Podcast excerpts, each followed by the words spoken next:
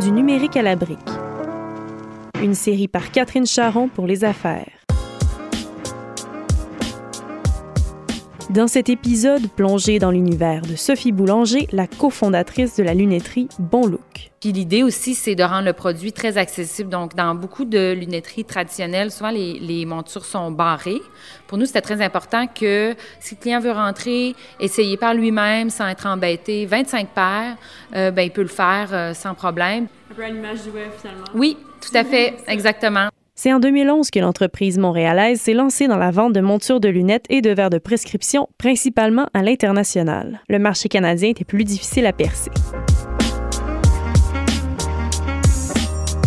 La grande majorité de la population québécoise et ontarienne, là, qui sont notre, euh, nos, nos- principaux marchands en ce moment, ben, c'est des gens qui n'auraient pas pris le risque d'acheter des lunettes de prescription en ligne. Donc, au Canada, le taux d'adoption dans la population générale de l'achat de lunettes en ligne, là, je pense que ça doit être rendu à peu près à 5 mais ça reste quand même très marginal. Ça veut dire que 95% de nos clients potentiels, on avait de la difficulté à les rejoindre parce qu'on leur offrait pas la possibilité d'essayer. C'est donc pour rendre l'expérience client plus accessible et pour offrir des verres plus complexes que Bon a ouvert sa première boutique en 2015 dans un centre d'achat Cadillac Fairview. Le modèle euh, hybride entre web et boutique fonctionne euh, tellement bien pour nous qu'on a vraiment un plan de déploiement agressif de plus d'une quarantaine de boutiques euh, à travers le Canada. Donc, je vois le, site web comme le cœur de notre ADN.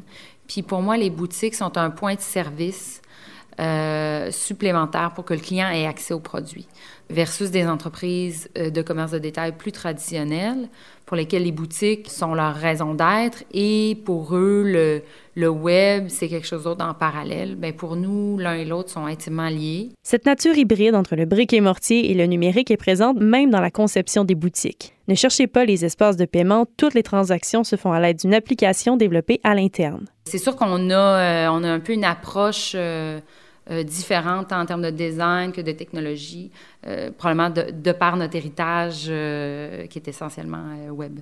Au niveau de nos processus et nos opérations, ça nous rend très, très agile. La nature de notre produit fait aussi qu'on peut avoir pratiquement aucun inventaire dans nos magasins. Et ça, c'est un réel avantage par rapport à d'autres types de catégories de produits dans l'industrie de la mode.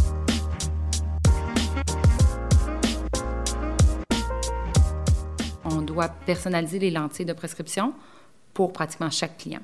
Donc, le client vient en boutique, il essaie des échantillons et une semaine plus tard, il reçoit soit chez lui ou soit il revient en boutique pour prendre ses lunettes. Donc, euh, ça fait que nous, qu'une commande rentre euh, à 3h30 de l'après-midi un samedi euh, dans une de nos boutiques ou à 3h du matin un dimanche, au niveau euh, de ce qu'on appelle le back-office, dans le fond, les opérations en arrière, ben, c'est pratiquement la même chose. Donc, ça, c'est la même chaîne. On peut avoir un, un inventaire centralisé. On n'a pas besoin de, de dispatcher de l'inventaire euh, dans toutes nos boutiques. Donc, ça rend notre utilisation du pied carré extrêmement efficace parce que pratiquement tout le pied carré peut être utilisé pour la vente. Sophie Boulanger et son équipe ont dû s'adapter pour assurer une similitude entre leur approche client sur le web et en boutique. ça a amené toutes sortes de changements ici à l'interne dans la façon dont on euh, dont on communiquait notre produit au niveau marketing, les promotions, euh, la gestion des, des commandes au niveau des opérations. Fait oui, c'est sûr que pour nous, ça a été toute une adaptation euh, très rapide ici pour les équipes pour qu'on change la façon de faire. Par exemple, un exemple bien concret, euh, le client web souvent va être habitué à avoir des promotions très courtes, très agressives, très rapides, surtout notre client américain mais le client canadien aussi, alors que les promotions qu'on peut faire en boutique sont complètement différentes. Euh, il faut changer la façon dont on vend le produit, mais c'est important pour nous de toujours garder euh, l'angle de l'homogénéité de l'offre autant sur le web que les boutiques. Fait que c'est un équilibre qu'on est en train de, de maîtriser. On prétend pas avoir la réponse encore. On essaie d'écouter euh, nos clients, d'écouter nos professionnels de l'optique, nos gérants de magasins qui sont connectés directement avec nos clients physiques euh, pour essayer d'offrir la meilleure solution possible qui peut réconcilier puis faire travailler ensemble les deux, les deux canaux.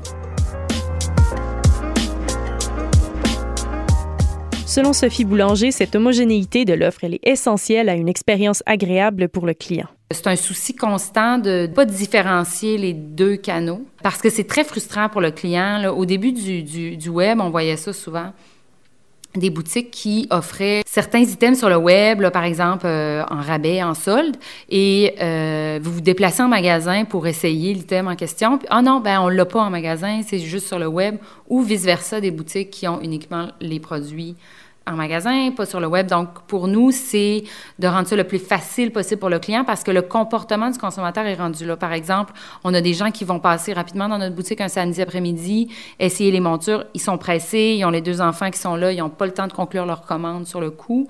Ils prennent en note euh, les modèles, puis ils vont les acheter sur le web euh, chez eux plus tard. Donc, c'est d'offrir euh, le, le, le meilleur service possible euh, et le même produit, la même expérience sur tous les canaux, pour nous, c'est extrêmement important.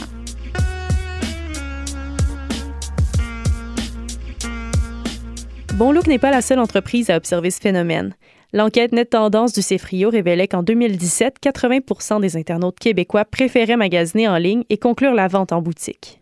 Je pense que beaucoup de consommateurs, surtout dans la vente, je veux pas nécessairement faire des, catégoriser, là, euh, faire des buckets d'âge, là, mais il y a beaucoup de consommateurs, surtout dans la vingtaine, plus jeunes, pour qui euh, le physique, le web, il y, a moins de barrières entre euh, les deux canaux d'achat. puis je trouve qu'il y a beaucoup de détaillants qui sont peut-être pas rendus là, puis je, prétends pas que nous, on est encore parfait, on, y travaille constamment, on a une longue liste d'améliorations qu'on veut, qu'on veut mettre en place pour que les deux canaux se parlent encore plus. Sophie Boulanger ne croit pas que l'entreprise retournera exclusivement sur le web malgré les progrès technologiques. La raison est simple, le contact humain. C'est intéressant d'avoir un, contact euh, direct avec nos clients. Euh, les gens euh, veulent quand même vivre des expériences puis toucher les produits. même si tout est accessible maintenant via le web. bon, il y en a des gens là, qui achètent tout, tout, tout, tout, tout sur le web, mais il y a beaucoup de gens qui, leur, comportement actuel, c'est qu'ils achètent euh, certains produits sur le web, peut-être plus des, des, commodités, euh, mais ils vont quand même vouloir sortir de chez eux, puis toucher des produits, puis voir, puis essayer, parce que le contact humain est encore nécessaire. Donc, nous, nous notre vision, dans le fond, c'est de, de, virtualiser tout ce qui est moins intéressant, puis de, de dans les boutiques, d'offrir ce qui est le plus important et intéressant pour le client, dans le fond, qui est l'essayage puis le, le, contact humain avec euh, un opticien ou une styliste pour, pour se faire parler du produit. C'est ce qui termine cet épisode de la série du numérique à la brique.